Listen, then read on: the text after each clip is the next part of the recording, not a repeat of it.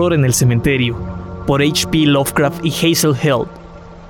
Cuando la autopista estatal a Rutland está cerrada, los viajeros se ven obligados a tomar el camino de Stillwater, que atraviesa Swamp Hollow. El paisaje soberbio en ciertos lugares. Sin embargo, de algún modo, esa vía ha sido impopular durante años. Hay algo deprimente acerca de ella, especialmente cerca del propio Stillwater. Los automovilistas sienten una sutil incomodidad ante la granja herméticamente cerrada sobre la loma, justo al norte de la villa, y ante el chiflado de barba blanca que ronda el viejo cementerio del sur, hablando aparentemente con los ocupantes de algunas tumbas. No queda mucho de Stillwater ya. El suelo está desgastado y la mayoría de la gente se ha desplazado a los pueblos del otro lado del lejano río o a la ciudad de más allá de las distantes colinas. El campanario de la vieja iglesia blanca se ha derrumbado y la mitad de las 20 extrañas y dispersas casas está vacía, en diverso estado de decadencia. La vida normal solo se encuentra alrededor de la tienda de abarrotes y estación de servicio de PEC, y es aquí donde los curiosos se detienen de vez en cuando para preguntar por la casa cerrada y el idiota que murmura con los muertos. La mayoría de los interrogadores se marcha con un toque de disgusto e inquietud. Encuentran a los patéticos haraganes extrañamente groseros y llenos de innombrables insinuaciones al platicar sobre sucesos del pasado. Hay una cualidad amenazadora y portentosa en el tono que emplean para describir eventos muy ordinarios, una aparentemente injustificada tendencia a asumir un aire furtivo, sugerente y confidencial, así como caer en sorprendentes susurros en ciertos puntos, que turba insidiosamente al oyente. Los viejos yanquis a menudo hablan así, pero en este caso, el melancólico aspecto de la medio desmoronada villa y la triste naturaleza de la historia desplegada le dan esa melancolía y sigilosa peculiaridad y le añaden significado. Uno siente a profundidad la quinta esencia del horror que acecha tras el aislado puritano y sus extrañas represiones. Siente esto y anhela escapar precipitadamente hacia aires más limpios. Los haraganes susurraban, de manera impresionante, que la casa cerrada era la de la vieja Mrs. Pro, Sophie Pro, cuyo hermano Tom fue enterrado el 17 de junio, allá por 1886. Sophie nunca fue la misma después del funeral. Esto y lo otro que sucedió ese mismo día, y al fin eligió permanecer dentro, todo el tiempo. Nunca se le ve, pero deja notas bajo el tapete de la puerta trasera y hace que el muchacho de Ned Peck le traiga las cosas de la tienda, temerosa de algo, del cementerio de Swamp Hollow, lo más probable. Nunca pudieron llevarla cerca de ahí desde que su hermano y el otro fueron colocados ahí. No es de extrañar, sin embargo, ver la manera en que el loco Johnny Doe vocifera, ronda por el cementerio todo el día y algunas veces de noche y afirma que habla con Tom y con el otro. Luego, camina hasta casa de Sophie y le grita cosas, de ahí el por qué empezó a mantener cerradas las persianas. Él dice que hay cosas que vendrán desde algún lugar para atraparla en cierto momento. Debería ser detenido, pero nadie puede ser demasiado duro con el pobre Johnny. Además, Steve Barbour siempre tuvo sus opiniones.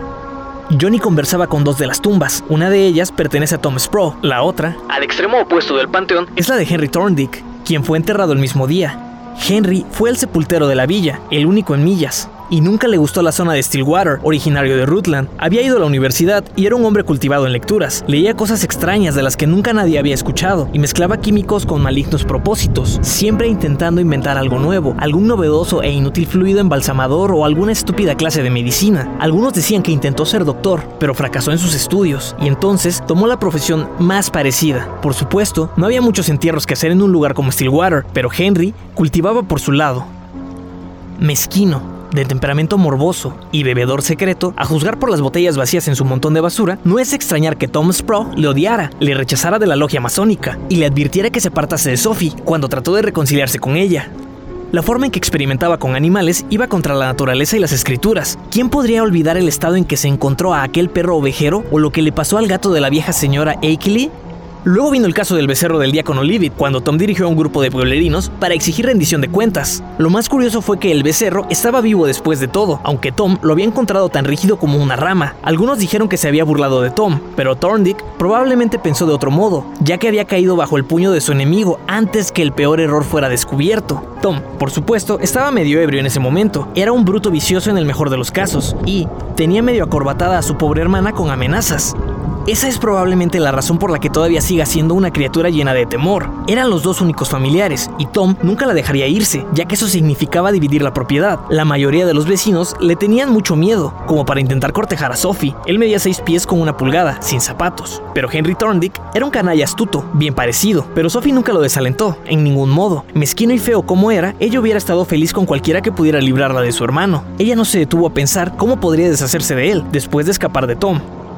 Pues bien, así estaban las cosas en junio de 1886. Hasta el momento, los susurros de los haraganes de la tienda de Peck no son insoportables portentos, pero, según continúan, los elementos de tensión secreta y maligna crecen. Thomas Progg, al parecer, acostumbraba a ir a Rutland para periódicas juergas, y sus ausencias eran grandes oportunidades para Henry Thorndick. Siempre regresaba con mala facha, y el viejo Dr. Pratt, que era sordo y medio ciego, solía advertirle sobre su corazón y acerca del peligro del delirium tremens. Los pueblerinos siempre podían saber, por los gritos y las maldiciones, cuando él estaba en casa otra vez. Fue el 9 de junio, en miércoles, el día después de que el joven Joshua Goodenough acabara de construir el novedoso granero, cuando Tom partió para su última y más larga juerga. Volvió a la mañana del siguiente martes y los pueblerinos de la tienda le vieron azotando su potro cemental, como solía ser cuando el whisky lo tenía embriagado. Luego surgieron gritos, chillidos y blasfemias desde la casa Spro, y lo principal, que nadie sabía, fue que Sophie corría a toda velocidad, buscando al viejo Dr. Pratt. El doctor encontró a Thorndick en la casa Spro cuando llegó, y Tom estaba en la cama de su habitación, con la mirada perdida y espuma en la boca. El viejo Pratt le examinó e hizo las pruebas usuales. Luego agitó solemnemente la cabeza y le dijo a Sophie que había sufrido una gran pérdida, que su más cercano y querido pariente había cruzado las puertas perladas hacia un lugar mejor,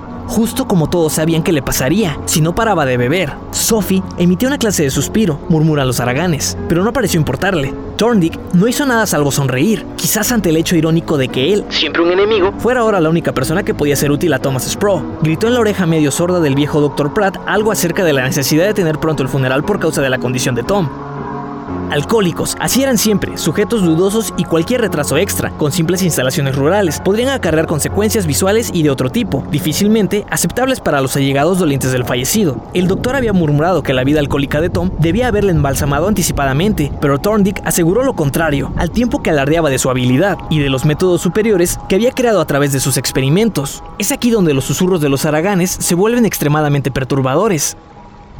Hasta este punto, la historia es usualmente contada por Ezra Davenport. Oliver Fry Sierra está quejado de hinchazones, como es propenso en invierno. Pero, a partir de aquí, Calvin Wheeler sigue el trabajo, y su voz tiene un maldito e insidioso modo de sugerir un horror oculto. Si Johnny Doe acierta a pasar por ahí, siempre se hace una pausa, ya que en Stillwater no gustan que Johnny hable mucho con los extranjeros. Calvin se acerca al viajero y a veces sujeta la solapa del abrigo con su nudosa y abigarrada mano mientras entrecierra sus húmedos ojos azules. Bien, señor, susurra. Henry se fue a casa y tomó sus ajuares de sepultero. El loco Johnny Doe se llevó la mayor parte, ya que siempre estaba haciendo trabajos para Henry, y cuentan que Doc Pratt y el loco Johnny ayudaron a preparar el cuerpo. Doc siempre decía que pensaba que Henry hablaba demasiado, alardeando de lo buen trabajador que era, y de lo suertudo que era Stillwater por tener un sepultero regular en vez de enterrar a la gente tal cual, como lo hacen los de Whitby.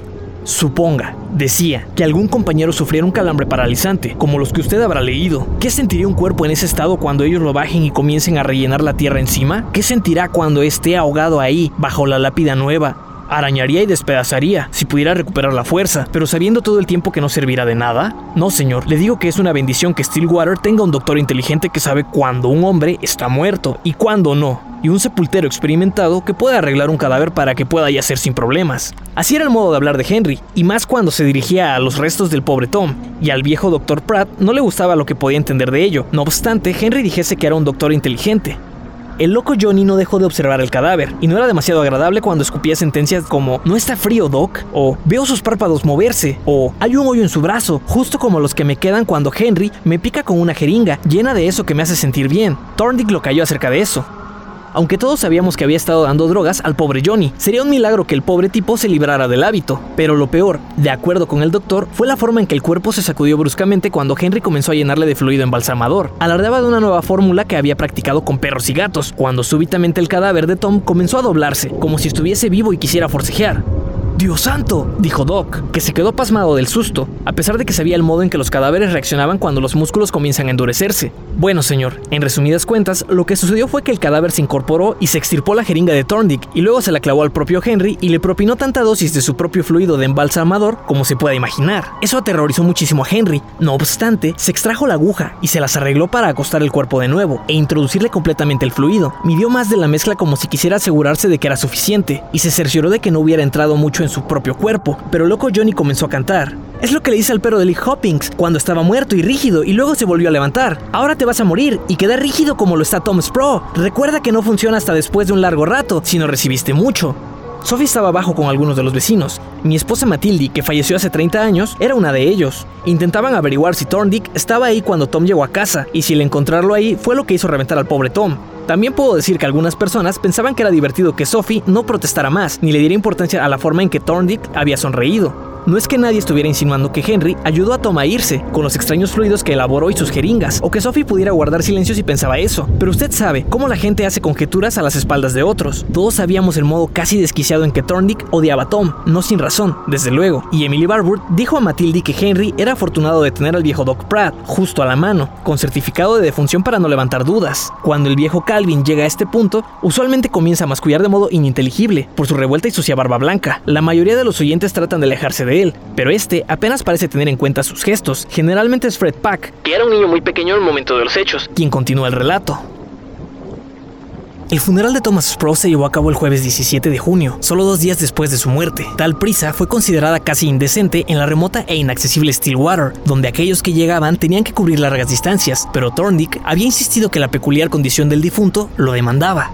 El sepultero pareció bastante nervioso mientras preparaba el cuerpo y pudieron verle tomándose el pulso con frecuencia. El viejo Dr. Pratt pensaba que debía estar preocupado por la dosis accidental de fluido embalsamador. Naturalmente, la historia de la preparación del cuerpo se había propagado, así que un doble entusiasmo animaba a los dolientes que se reunieran para saciar su curiosidad y morboso interés. Thornick, aunque estaba obviamente perturbado, pareció intentar cumplir su deber profesional con magnífico estilo. Sophie y otros que vieron el cuerpo quedaron muy sobresaltados por su aspecto casi de estar vivo, y el virtuoso funerario se aseguró doblemente de su trabajo con repetidas inyecciones a intervalos específicos. Casi extrajo una suerte de admiración reluctante entre los pueblerinos y los visitantes, aunque tendía a arruinar esta impresión con su presuntuoso e insípido discurso. Cuando desempeñaba su silencioso cargo, repetía el eterno parloteo sobre la suerte de tener un sepultero de primera clase. ¿Qué? Diría como dirigiéndose directamente al cuerpo. ¿Sucedería si Tom hubiera caído con uno de esos pueblerinos descuidados que entierran vivos a los sujetos? El modo en que hacía hincapié en los horrores del entierro prematuro era verdaderamente bárbaro y enfermizo. Los servicios se llevaron a cabo en la mal ventilada habitación principal, abierta por primera vez desde que muriera la señora Spro. El pequeño y desafinado órgano del salón gemía desconsoladamente, y el féretro, soportado por bastidores cerca de la puerta del vestíbulo, estaba cubierto con flores de olor enfermizo. Era obvio que una multitud que rompía todos los récords había llegado desde cerca y de lejos, y Sophie se esforzó en lucir apropiadamente desconsolada, para su beneficio. En momentos de descuido parecía desconcertada e inquieta, dividiendo su escrutinio entre el febril sepultero y el cuerpo de su hermano que parecía tener vida. Un lento disgusto hacia Thorndick parecía desarrollarse en su interior, y los vecinos musitaron libremente que ella podría deshacerse pronto de él, ahora que Tom estaba fuera del camino. Esto es, si podía, ya que un tipo tan astuto era algunas veces difícil de lidiar, pero con su dinero y el atractivo que conservaba, sería capaz de encontrar otro compañero, y probablemente este se encargaría de Henry, bastante bien. Mientras el órgano resoplaba Beautiful Isle of Somewhere, el coro de la iglesia metodista añadía sus lúgubres voces a la horrible cacofonía, y todos miraban piadosamente al diácono Livid. Todos, a excepción, por supuesto, del loco Johnny Doe, que tenía los ojos fijos en la inmóvil forma bajo el cristal del féretro. Estaba murmurando, suavemente, para sí mismo.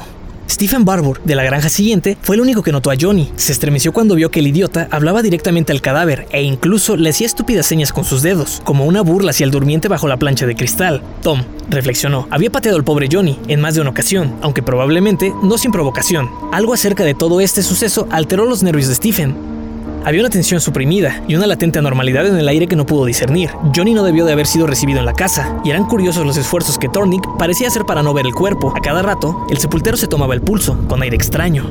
El reverendo Silas Atwood continuó hablando con una lastimera monotonía acerca del difunto, acerca del golpe de la espalda de la muerte en mitad de aquella pequeña familia, partiendo el lazo terrenal entre los amados hermano y hermana. Algunos de los vecinos intercambiaron miradas furtivas, bajo párpados entrecerrados, mientras Sophie comenzaba a sollozar nerviosamente. Thornick se sentó a su lado y trató de consolarla, pero ella pareció alejarse, curiosamente, de él. Sus movimientos eran claramente intranquilos y parecía sentir de modo extremo la anormal tensión que permeaba el aire.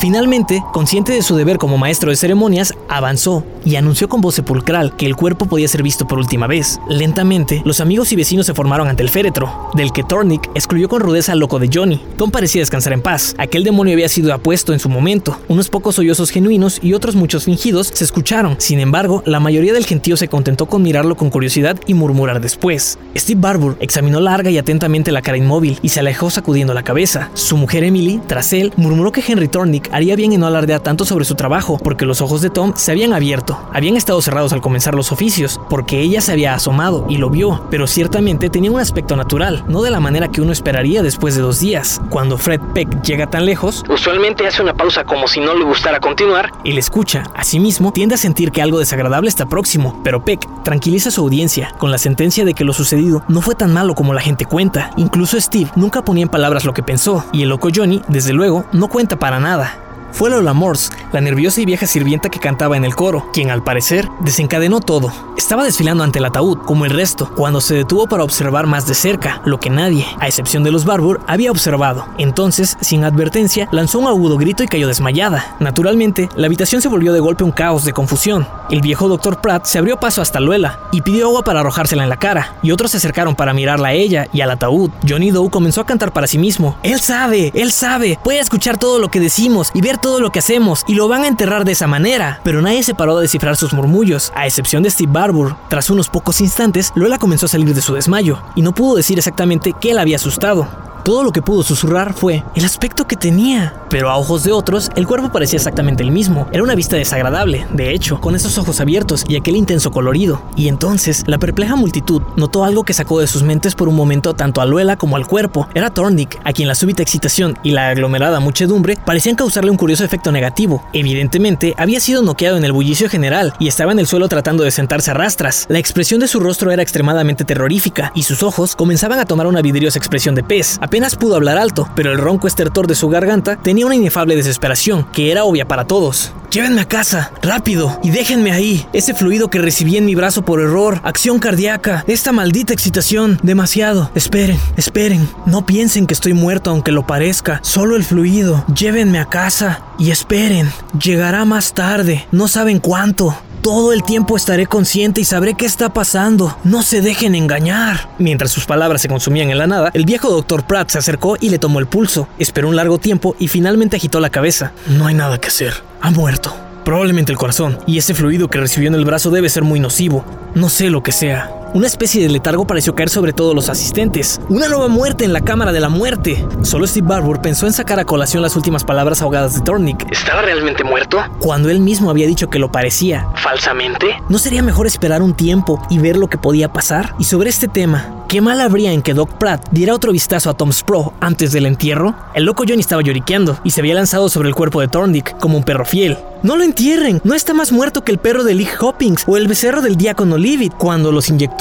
Creó una cosa que les pone y les hace parecer como muertos sin que lo estén, pero como muerto, pero sabe todo lo que está pasando y mañana volverá mejor que nunca. No lo entierren, despertará bajo tierra y no podrá escarbar hacia arriba. Es un hombre bueno, no como Tom Spro. Espero en Dios que Tom escarbe y se ahogue por horas y horas.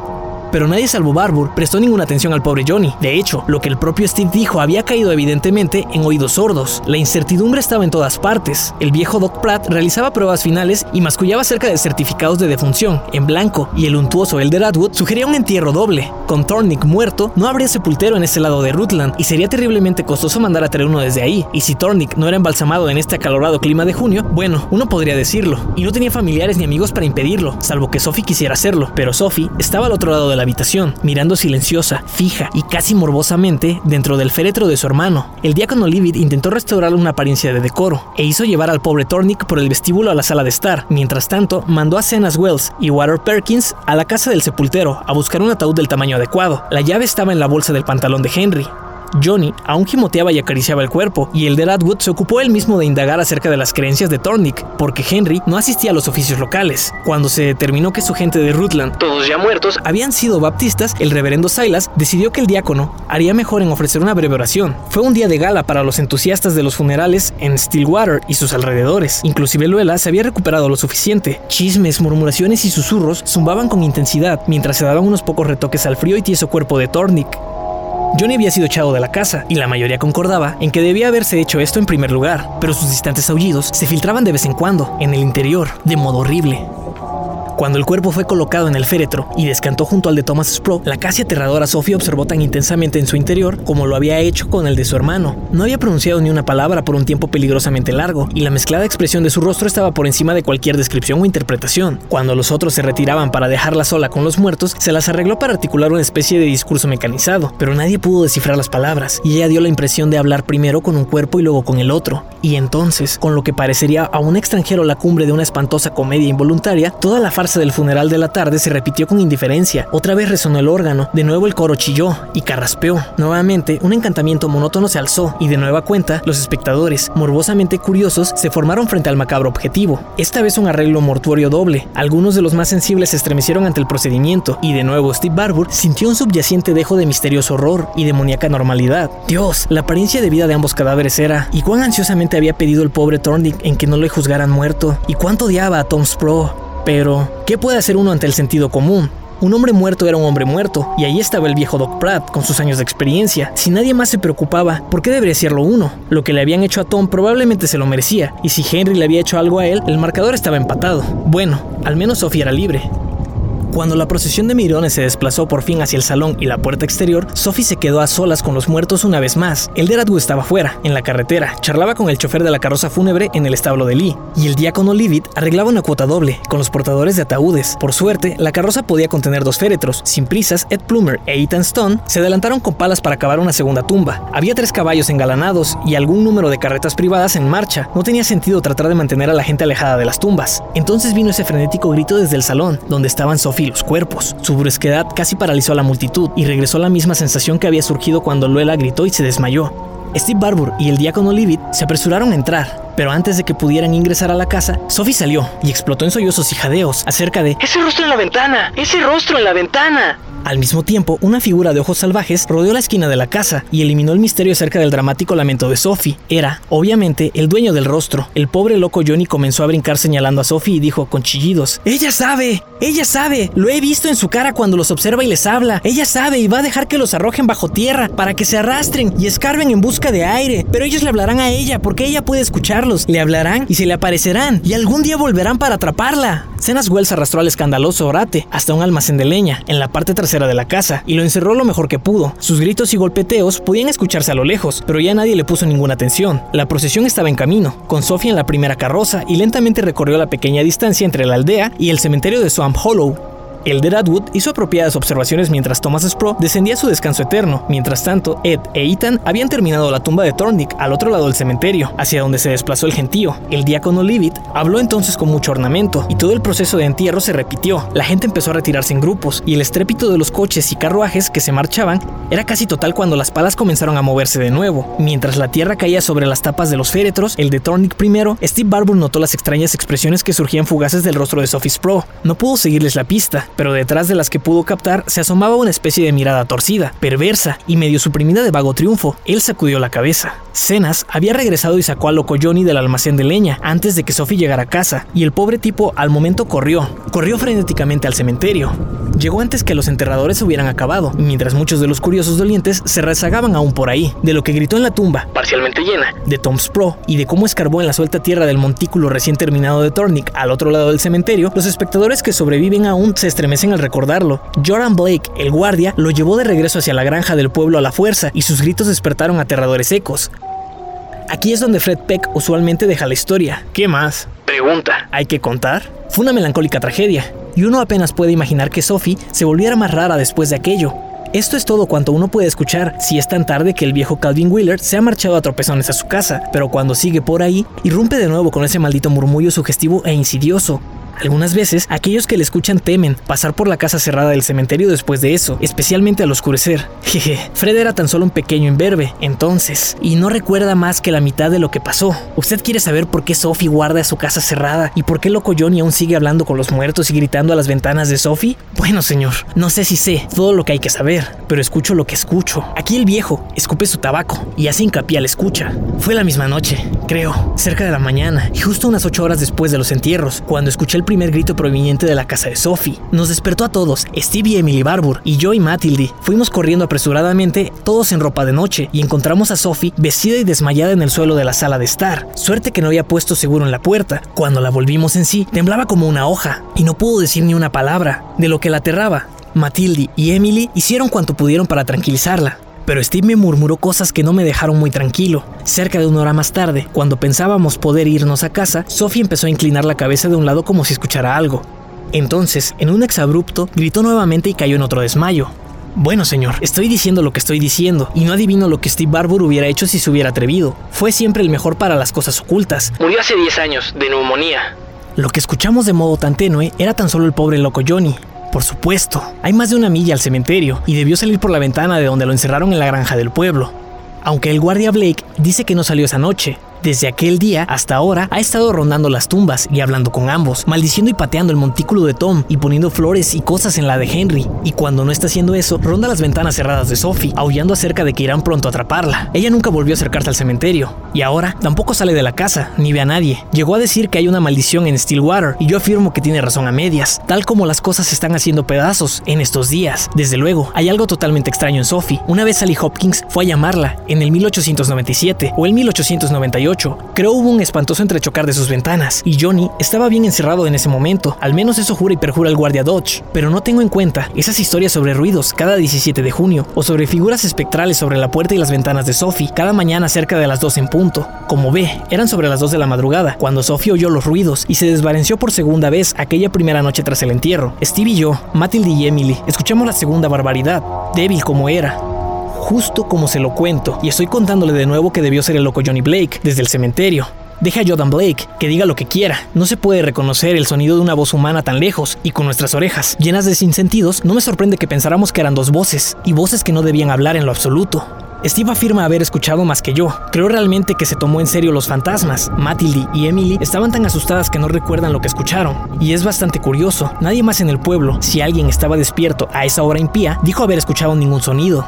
Lo que fuera, fue tan tenue que tal vez pudiera haber sido el viento, de no haber habido palabras. Entendí unas cuantas, pero no quiero decir que apoyo todo lo que Steve juraba haber captado. Arpía, todo el tiempo. Henry. Y Vivo. eran claras. Y también, Tú sabes. Dijiste que aguardarías. Te deshiciste de él. y, Entiérrame. En una especie de cambio de voz. Entonces vino el horrendo, Regresaré algún día. con un chillido de muerte. Pero usted no me puede decir que Johnny no pudo hacer esos sonidos. ¡Ey, usted! ¿Por qué se aleja con tanta prisa? Tal vez le pueda contar más cosas. Si recuerdo.